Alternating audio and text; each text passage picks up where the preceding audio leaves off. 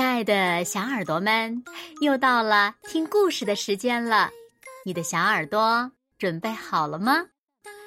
我是每天晚上为小朋友们讲故事的子墨姐姐。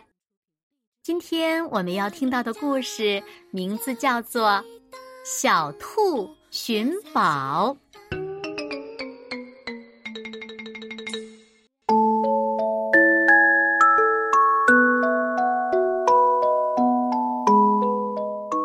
天就要到了，大熊躺在温暖的床上准备冬眠，可是他怎么也睡不着。有什么事情还没有做完呢？大熊拿了一张图、一只口袋和一把小铲子，到了小兔家。大熊交给小兔一张藏宝图。一只口袋和一把小铲子。北风吹，雪花扬，大熊冬眠了。小兔最怕冷了，但为了帮助大熊寻宝，它还是拿了口袋、小铲子和藏宝图出门了。小兔冒着风雪。按照藏宝图的指示，走呀走，走呀走，在森林第三排第六棵橡树下，藏有一个宝贝。小兔找到了橡树，在橡树下挖了起来。终于，小兔挖出了一个瓷碗。小兔把瓷碗擦干净，哇，真漂亮呀！用来盛蘑菇汤喝正正好。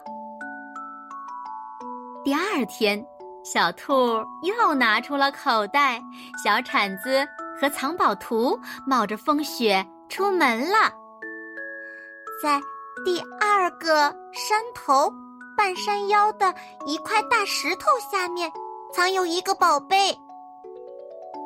小兔按照藏宝图的指示找到了大石头，挖呀挖。这一次，小兔挖出了一套紫砂茶具，一把壶和四只杯子。小兔把茶具擦干净，真是好宝贝呀！用来泡菊花茶喝，一定很香。第三天。小兔拿了口袋、小铲子和藏宝图，再一次冒着风雪出门了。在河岸边的阶梯下有一个宝贝。小兔挖呀挖，挖出了一枚戒指。小兔擦亮了戒指，哇，真漂亮！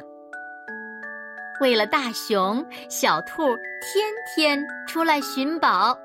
小兔找到了很多的宝贝：陶瓷花瓶、线装书、古画，还有一坛酒。春天到了，大熊醒了，他来到了小兔家。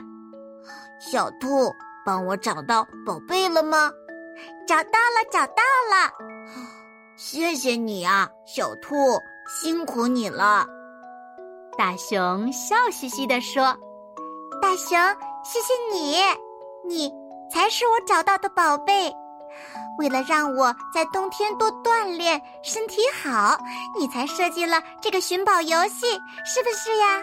谢谢你哦。”小兔很感动地说：“啊，你都知道了。”嗯，谢谢。这个游戏让我的身体强壮多了。好了，亲爱的小耳朵们，今天的故事呀，子墨就为大家讲到这里了。那小朋友们，大熊为什么让小兔出去寻宝呢？快快留言告诉子墨姐姐吧。好了。那今天就到这里喽，明天晚上八点，子墨依然会在这里，用一个好听的故事等你回来哦。你一定会回来的，对吗？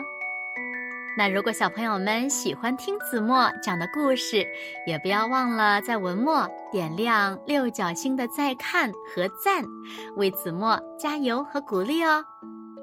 当然了，也欢迎小朋友们把子墨讲的故事分享给你身边更多的好朋友，让他们和你一样，每天晚上都能听到子墨讲的好听的故事，好吗？谢谢你们喽。